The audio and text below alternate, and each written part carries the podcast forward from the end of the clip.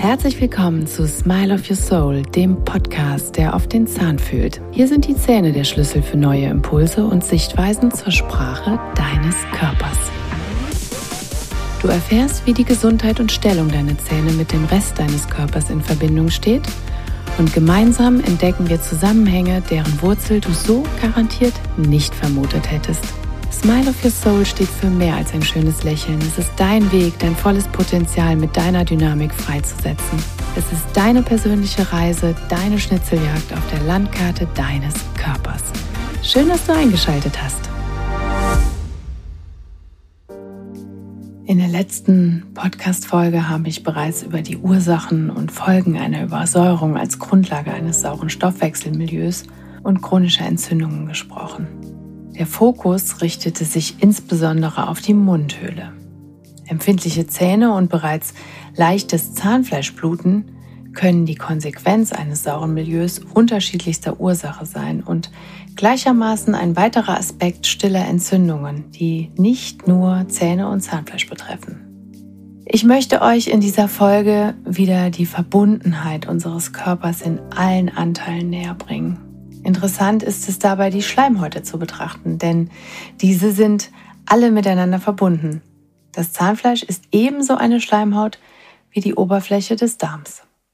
Wie ist unser Darm mit der Mundhöhle verbunden und welche wechselseitigen Konsequenzen ergeben sich durch Störungen des Darm- und des Mundmikrobioms? Die Besiedlung von Mund- und Darmmikrobiom oder Mund- oder Darmflora auch genannt ist für unseren Gesundheitszustand ganz, ganz entscheidend. Beide Mikrobiome haben großen Einfluss auf die psychische und auf die physische Verfassung. Sie sind von Mensch zu Mensch unterschiedlich, fast so wie ein Fingerabdruck. In der Schwangerschaft werden bereits Botenstoffe der mütterlichen Darmflora über die Plazenta an das Baby weitergegeben. Und durch die Geburt, das Stillen oder auch den engen Kontakt zur Mutter wird das Mikrobiom maßgeblich beeinflusst und das Immunsystem gestärkt. Hier spielt vor allen Dingen das Oxytocin, das Bindungshormon für den Darm, eine ganz entscheidende Rolle. Es aktiviert den Magen-Darm-Trakt und ist für dessen Entwicklung ganz entscheidend. Außerdem fördert es die Bildung von Dopamin und Serotonin im Darm. Forscher haben sogar herausgefunden, dass Menschen mit mangelndem Urvertrauen und wenig liebevoller Bindung in der Kindheit häufiger zu Darmproblemen und Funktionsstörungen in diesem Bereich neigen, was ebenso die Schleimhäute der Mundhöhle beeinflusst, denn alles ist miteinander verbunden. Dazu später mehr.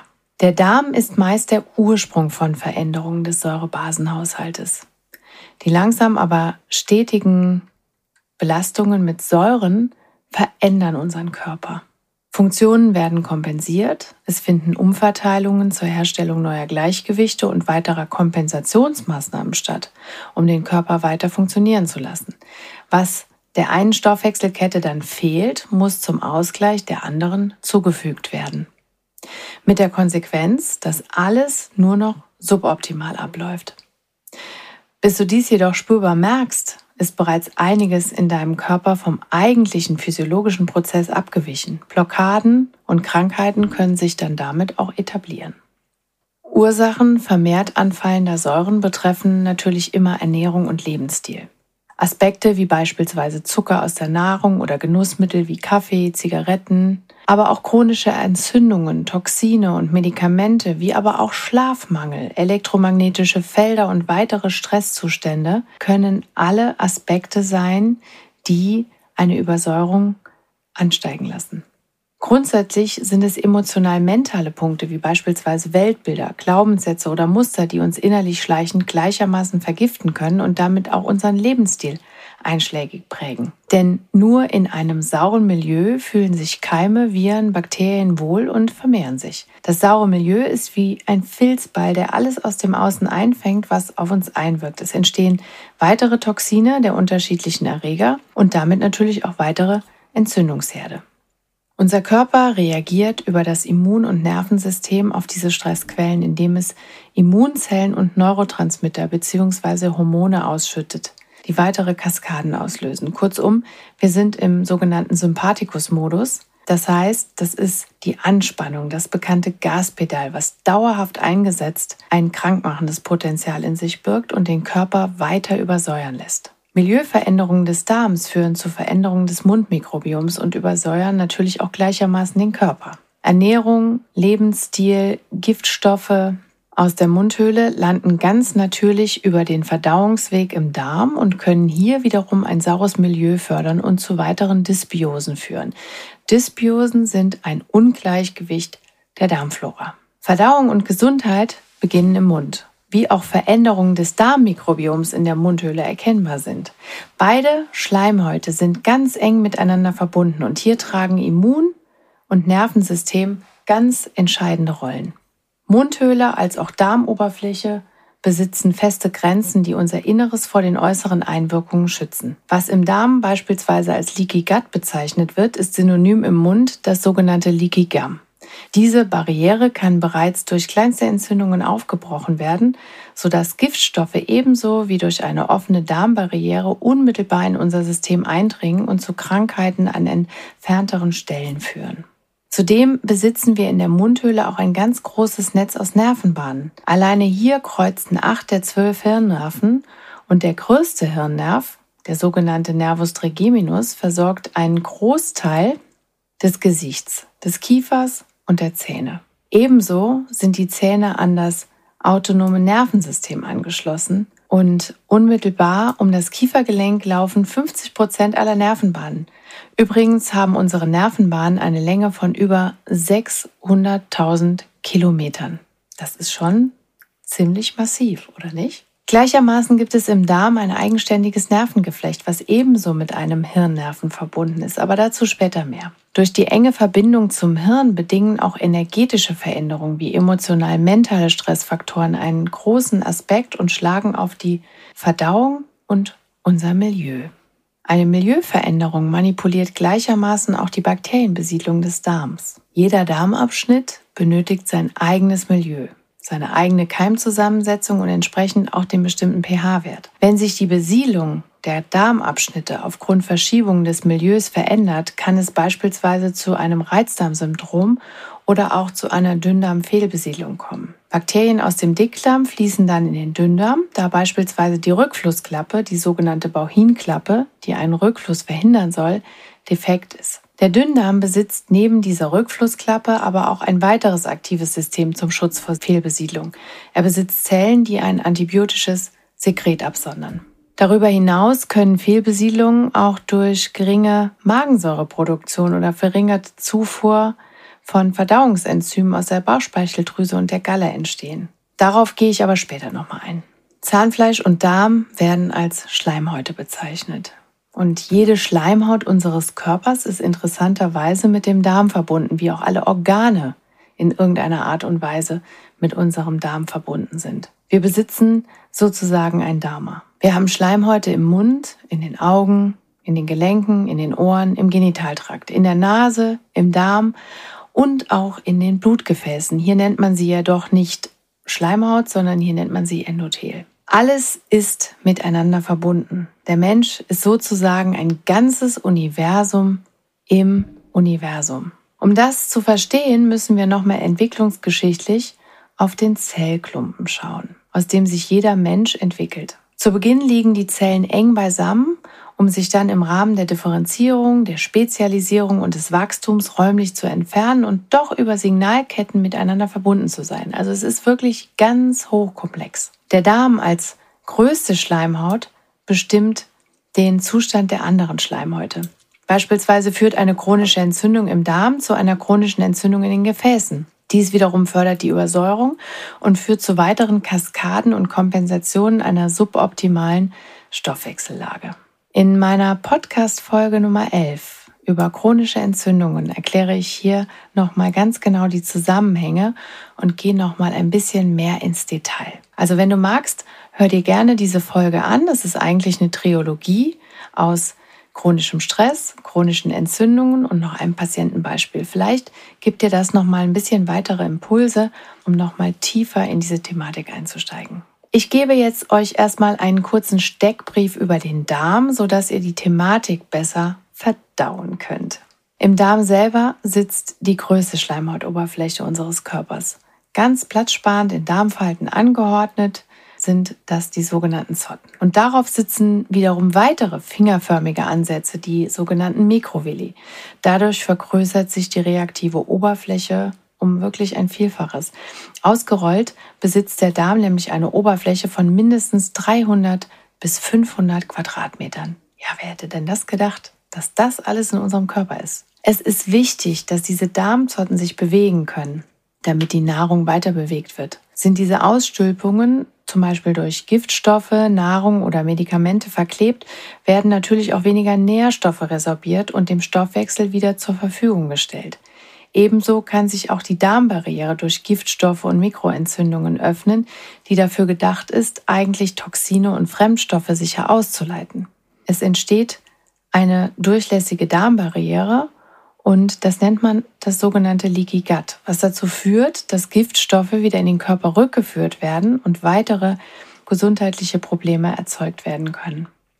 Da der Darm die größte Kontaktfläche des Menschen mit seiner Umwelt ist, befinden sich zum einen auf der Oberfläche Drüsenzellen für die lokale Immunabwehr. Sie geben ein antibakteriell wirkendes Sekret ab, das ist das sogenannte Lysozym und insgesamt sitzen 80 Prozent aller unserer Immunzellen im Darm.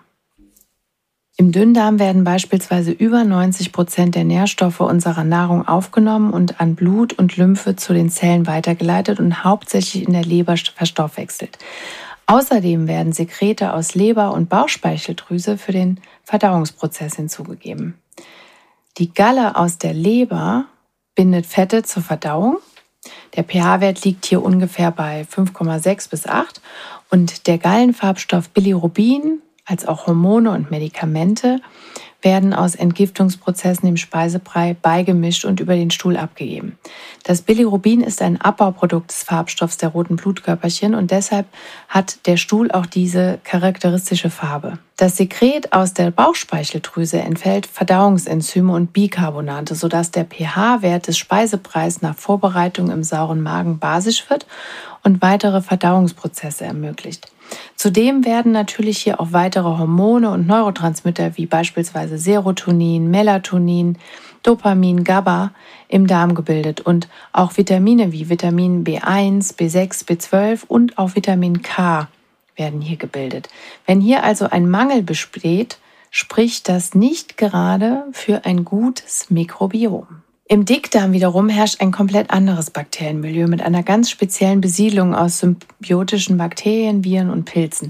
Im Dickdarm befindet sich auch der größte Teil unserer Darmflora. Sie besteht aus bis zu zwei Kilo Bakterien verschiedener Spezies und ist an zahlreichen komplexen metabolischen und immunologischen Prozessen im Körper beteiligt. Beide Milieus sind durch entsprechende Pforten klar voneinander abgegrenzt, da sonst die Bakterien des Dickdarms im Dünndarm starke Entzündungen und Dünndarm Fehlbesiedlungen auslösen können. Und die Hauptaufgabe des Dickdarms ist Wasserresorption und Aufspalten der letzten verwertbaren Nahrungsbestandteile. Der Verdauungstrakt verbraucht durch die stete Schleimbildung ganz viel Flüssigkeit. Würde hier keine Rückresorption des Wassers erfolgen, müssten wir wirklich Unmengen trinken. Und der eingedickte Brei ist allerdings ein bisschen schwerer zu transportieren, sodass beispielsweise bei Bewegungsmangel oder suboptimaler Ernährung auch die Verdauung etwas träge wird. Hier helfen regelmäßige Bewegungen inklusive guter Atmung, also beispielsweise Verdauungsspaziergänge oder auch entsprechende Ernährung. Im Dickdarm werden viele Neurotransmitter freigesetzt und die Informationen an die Nervenzellen übertragen. Sind diese Funktionen beispielsweise durch Darmschleimhautreizungen oder Entzündungen oder Giftstoffe blockiert, können einerseits als Nebenwirkung eine Erhöhung der Zellentartung als auch eine psychosomatische oder psychologische, neurologische Störung entstehen. Denn Darm und Hirn stehen in ganz enger Wechselwirkung miteinander und nicht nur über die Neurotransmitterbildung wird massiv unser Wohlbefinden gesteuert. Wie das alles zusammenhängt, beschreibe ich dir an einem Patientenbeispiel. Eine Patientin kam in meine Praxis, die sich sehr über empfindliche Zahnhälse beklagte. Was mir allerdings direkt auffiel, war ihre Haut und die Umgrenzung der Lippen. Die Zähne wiesen starke sogenannte keilförmige Defekte an den Seitenflächen auf und die Seitenzähne im Oberkiefer waren alle mit Kronen aus Metallkeramik überkront, die schon 15 Jahre alt waren. Trotz guter Pflege waren um die Kronenränder entzündliche Veränderungen des Zahnfleischs zu sehen und teilweise mit tieferen Taschen und starker Blutung. Insbesondere Zahn 1,4 und 2,6, das sind jeweils Seitenzähne, einmal rechts und auf der linken Seite im Oberkiefer, hatten Zahnfleischrückgänge, waren wurzelbehandelt und waren zudem auch noch mit stillen Entzündungen, also chronisch infiziert. Während auf dem zweidimensionalen Röntgenbild die Wurzelbehandlung ganz okay aussah, zeigte sich aber auf dem dreidimensionalen Röntgenbild, dem sogenannten DVT, zwei große zystische Veränderungen, die sich zum Gaumen hin versteckten. Das heißt, man konnte es auf dem zweidimensionalen Bild eigentlich überhaupt nicht sehen. Und genau das ist halt leider immer wieder der Trugschluss. Zweidimensional sehen die Füllungen super aus, aber wenn man sie dreidimensional in Schichten wirklich darstellen kann, sieht man auf einmal Entzündungen, die man ohne diese Dreidimensionalität überhaupt nicht hätte darstellen können. Und das ist eben wirklich das Trügerische an den Wurzelbehandlungen. Sie sehen objektiv vielleicht erstmal in Ordnung aus, aber bei einem näheren Blick sieht man ganz deutlich die verschiedenen Entzündungsparameter. Die Zunge war in der Region des Darms auch noch belegt und wies die typischen Veränderungen bei Übersäuerung auf, also rote Spitze und rote Seitenränder mit weißlichem Belag in der Mitte. Das sind immer so Klassiker, die man bei Übersäuerung ganz gut auf der Zunge sieht. Auf meine Nachfrage klagte sie dann auch über Hitzewallungen, über Sodbrennen und auch über Darmbeschwerden. Und sie sagte, dass sie auf einmal keine bestimmten Nahrungsmittel mehr vertrug. Sie litt unter Blähungen, Verstopfung, hatte zudem auch Konzentrationsstörungen und sie fühlte sich ständig matt und antriebslos. Auch ihr Zyklus war unregelmäßig was sie zunächst mal auf die bevorstehende Menopause schob, ebenso wie auch ihre Hitzewallungen. Die Darmbeschwerden versuchte sie dann bereits mit Probiotika und Präbiotika oder diversen anderen Mittelchen zu beheben, jedoch alles ohne Erfolg. Es wurde eigentlich eher schlimmer, als dass ihr Wohlbefinden sich wirklich wandelte. Und zunehmend nahmen auch depressive Verstimmungen ihren Lauf. Sie fühlte sich oft traurig, überfordert, ängstlich und ehrlich gesagt total unsicher. Nervlich war sie so extrem angespannt und drei große Schlüsselwörter in ihrer Kommunikation waren immer wieder Schuld, Sorge und Entschuldigung. Sie entschuldigte sich für jede Frage und bezog alles darauf, dass es ihre Schuld sei, das.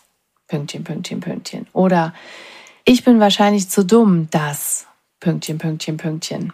Aber vielleicht können Sie mir erklären, und entschuldigen Sie bitte, Pünktchen, Pünktchen, Pünktchen. Also keine gute Aussage über sich selbst. Sie nahmen sich alles sehr zu Herzen. Herausforderungen oder gar auch Auseinandersetzungen waren für Sie nur sehr schwer zu ertragen. Veränderungen überforderten Sie aus Angst, die falsche Entscheidung zu treffen oder Menschen zu vergrämen. Stress, der sich immer wieder auch in Form von Verdauungsstörungen zeigte. Es fiel eher sehr schwer, die Eindrücke zu bewerten, zu strukturieren und entsprechend zu verarbeiten und natürlich dann auch zu verdauen. Nach dieser ersten Anamnese und Diagnostik war mir ehrlich gesagt bereits klar, dass Übersäuerung und Selbstbild ein Kernproblem in ihrem gesamten Körper-Geist-Seele-System darstellen und ihr Fundament immer wieder aus den Angeln heben. Wie verändert sich denn nun die Besiedlung und damit die Funktion des Darms, wenn sich das Milieu der verschiedenen Darmabschnitte durch Übersäuerung verändert? Spielen wir das einfach mal durch. Verdauung beginnt ja bereits im Mund, also wenn die Nahrung ordentlich gekaut wird und sich der Speichel auch mit der Nahrung mischen kann. Im Magen herrscht dann ein sehr saurer pH-Wert von ca. 1,5 bis 1, da die Belegzellen Salzsäure produzieren, um die Nahrung insbesondere die Eiweiße zu spalten und vorzuverdauen. Produzieren die Belegzellen zu wenig Magensäure, beispielsweise durch Stress, Druck, Alkohol, Nikotin oder Medikamente oder beispielsweise auch Antibiotikaeinnahme, dann kann diese Vorverdauung nicht vollständig stattfinden. Die Eiweiße werden nicht genug gespalten und Kohlenhydrate und Zucker verbleiben so lange im Magen und erzeugen im Folgenden eine Gärung im oberen Verdauungstrakt. Jetzt fragt ihr vielleicht zu Recht, zu wenig Magensäure durch Stress? Kann das denn sein? Ja, der Grund für einen Salzsäuremangel ist beispielsweise Adrenalin, also Stresshormone. Denn unsere Nebennieren produzieren in Reaktion auf unterschiedliche Emotionen und Situationen ganz verschiedene Sorten an Stresshormonen. Negative Gefühle wie Angst, Furcht, Wut, Schuld, aber auch Scham, Stress, die reichen schon aus, um die Verdauungsfähigkeit und damit den Gehalt an Salzsäure abzubauen. Ebenso können Stressniveau und Gefühle gute Darmbakterien am Wachstum hemmen und das Wachstum der schädlichen natürlich fördern. Also zu wenig Magensäure hat des Weiteren den Nachteil, dass der sogenannte Intrinsic Factor fehlt, welcher die Vitamin B12-Resorption im Dünndarm fordert. Vitamin B12 ist essentiell, kann also vom Körper nicht selber hergestellt werden und ist ganz entscheidend für die Bildung roter Blutkörperchen. Haben wir zu wenig Vitamin B12, entsteht eine Anämie, da zu wenig Erythrozyten Sauerstoff binden können und das Gewebe optimal mit Sauerstoff versorgen können. So, der unverdaute Speisebrei gelangt dann erstmal in den Dünndarm, wo zum einen ein Verdauungsenzym, beispielsweise Trypsin, die Nahrung weiter spaltet. Normalerweise haben wir in diesem Abschnitt einen pH-Wert von 7,7 bis 8,5. Da die Vorverdauung jedoch gestört ist, ist es für die Verdauungsenzyme erheblich schwerer, die Nahrung weiter aufzuspalten. Der Nahrungsbrei stagniert und vergammelt regelrecht, also es entstehen Fäulnisgase, die zur Aufgedunsenheit, Bauchweh und chronischer Dehydrierung führen.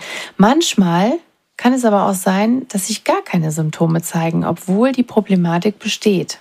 Die schlechte Eiweißverdauung führt zur Bildung von Stickstoffzerfallsgiften wie Ammoniak und Formaldehyd. Formaldehyd ist zelltoxisch und zerstört wichtige Aminosäuren, die als Grundbausteine für sämtliche Prozesse benötigt werden.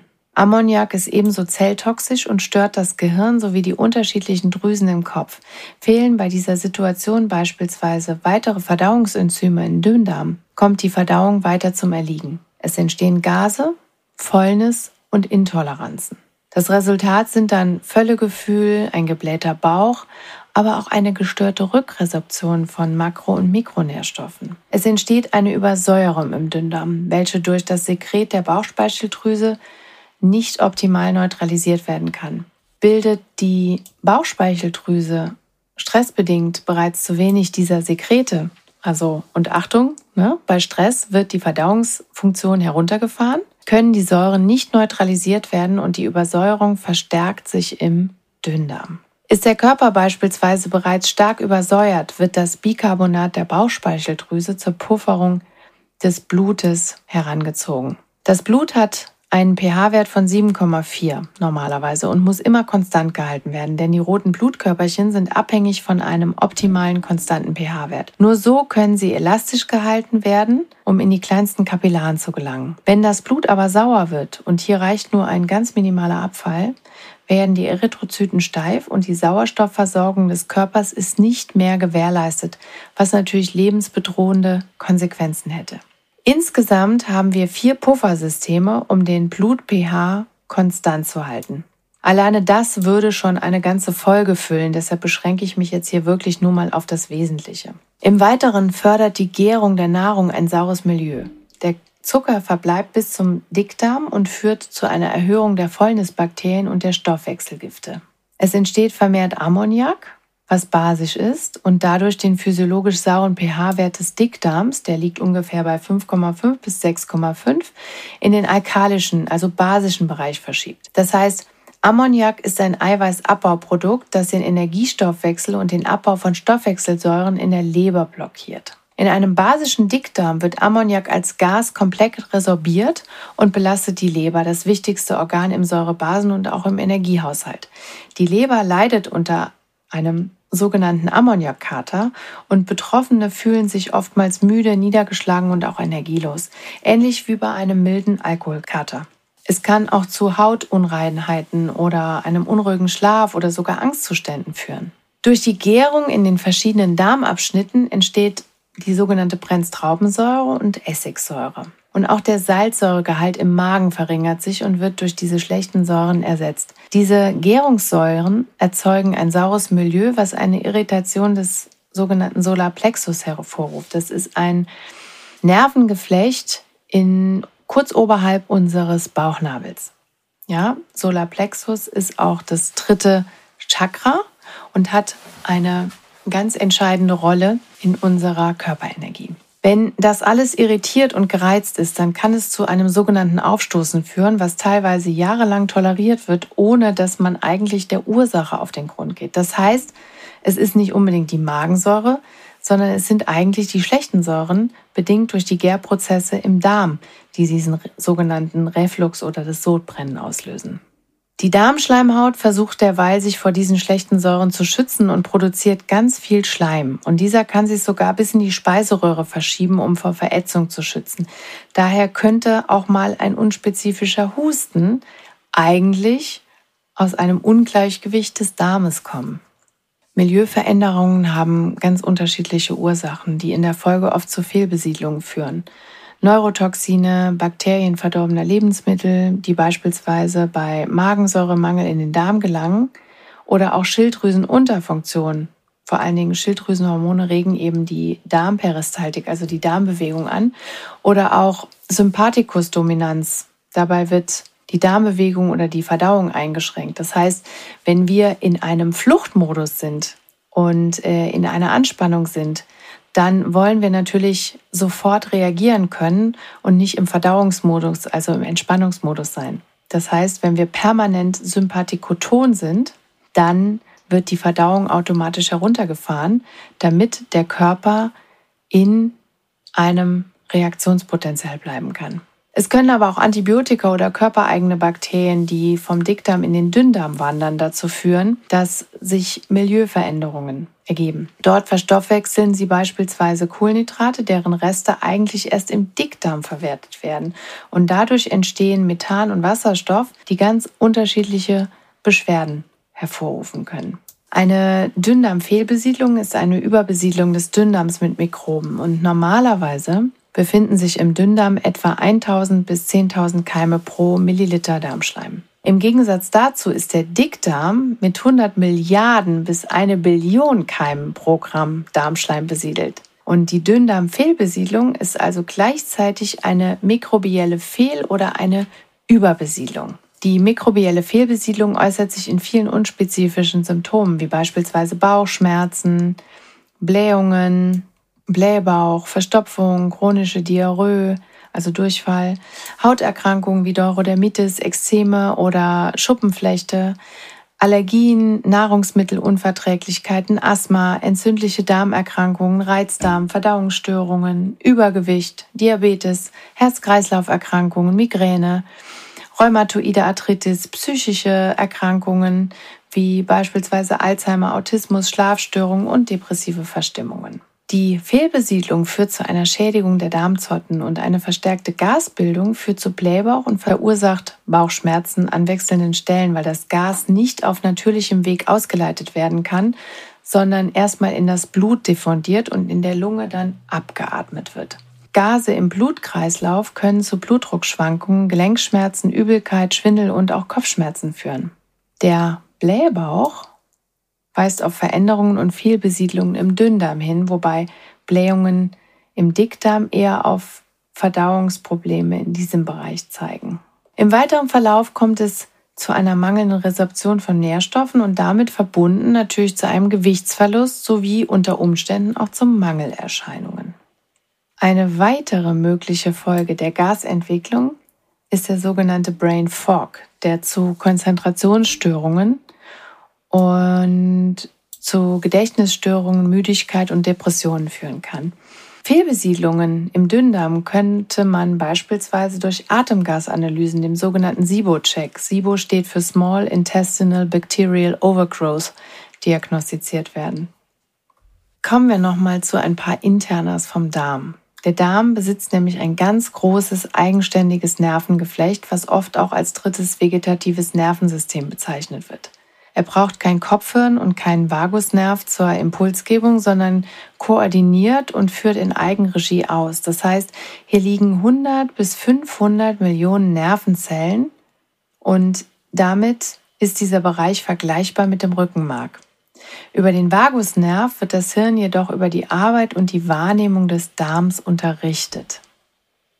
Der Darm ist damit das größte sensorische Organ. Es ist das älteste System, sodass aus der Evolution vermutet wird, dass aus dem Darmnervensystem das zentrale Hirn eigentlich entstanden ist. Also Darmbotenstoffe im Hirn und Darm sind nahezu identisch. Der Darm ist direkt mit dem Hirn über den sogenannten Nervus vagus, also dem sogenannten Parasympathikus, verbunden und Informationen des Darms gelangen unmittelbar ins Hirn und dort nicht wie bei den anderen Sinnesorganen ins Bewusstsein, sondern werden direkt ins Unterbewusstsein geleitet. Unsere Gefühlswelt ist also eng mit dem Darm verbunden, wie bereits der Volksmund natürlich auch weiß, ja. Schmetterlinge im Bauch haben oder das muss man erstmal verdauen. Ich habe Schiss, äh, ich habe die Hosen voll, das sind alles so Schlagwörter, die letztendlich schon diese Verbindung eigentlich zeigen. Und unsere Darm-Hirn-Connection lässt uns also auf den Bauch hören. Und das ist keine esoterische Betrachtungsweise. Unser Darm ist ständig in Bewegung und unmittelbar mit der Außenwelt in Kontakt, auch wenn wir das nicht immer bewusst wahrnehmen. Möglicherweise besteht ein Zusammenhang zwischen intuitiven Entscheidungen, sogenannten Bauchentscheidungen und dem Informationsaustausch zwischen Gehirn und Darm. Auch die Darmbewegung, die Sekretion von Verdauungssäften und die Aufnahme von zerlegter Nahrung im Blutsystem wird durch das Darmnervensystem mitgesteuert. Beispielsweise sind Ängste, Depressionen mit Bauchgeräuschen verbunden. Und wenn das Hirn Stress erfährt, benötigt es Energie was wiederum vom Darm und der Verdauung abgezogen wird. Also über den Nervus vagus erhält der Darm dann die Info, die Verdauung herunterzufahren. Es wird weniger Verdauungsschleim gebildet und die Durchblutung gedrosselt. Zum anderen ist der Darm unser energetisches Archiv. Hier wird bekanntermaßen alles abgelegt, was noch nicht verdaut wurde. Sozialer Stress kann zu dauerhaften Darmproblemen führen, denn das Darmnervensystem besitzt ebenso ein Stressgedächtnis. Das Darmhirn speichert emotional-mentale Erfahrungen unabhängig vom Gehirn ab. Studien haben gezeigt, dass beispielsweise Milchsäurebakterien Stressfolgen im Darm entgegenwirken können. Und hier sei gleichzeitig erwähnt, dass dies natürlich nur ein Aspekt der Heilung ist. Ohne Änderung der Themen, die uns haben krank werden lassen, also also auch energetische Themen und Stressfelder, entsteht keine wirkliche Veränderung. In der nächsten Folge berichte ich über die Mimosen in unserem Verdauungssystem und die Besonderheit der Schleimhäute. Welche Veränderungen können wir an den Lippen erkennen? Und natürlich berichte ich über einen Patientenfall, der die unterschiedlichen Ebenen verbindet. Die Verdauung ist ein sehr komplexes Thema und unser zweites Hirn sitzt im Bauch, wobei insbesondere die Zähne die Verlängerung unseres Kopfhirns darstellen. Beide haben ganz erheblichen Einfluss auf unser Nervensystem und unser Immunsystem. Wenn du also mehr über die Verbindungen deines Körpers erfahren möchtest, dann folge mir auf Instagram und auch auf YouTube. Es gibt noch so viel zu entdecken, was dir bisher garantiert nicht bewusst war. Viele weitere Impulse findest du natürlich in meinen Podcast-Folgen und vielleicht magst du auch meine Kanäle teilen und hast für einen lieben Menschen neue Impulse, die unbedingt zu erfahren sind. Ich freue mich sehr über deine Unterstützung und lass uns einfach gemeinsam wachsen. Deine Anne.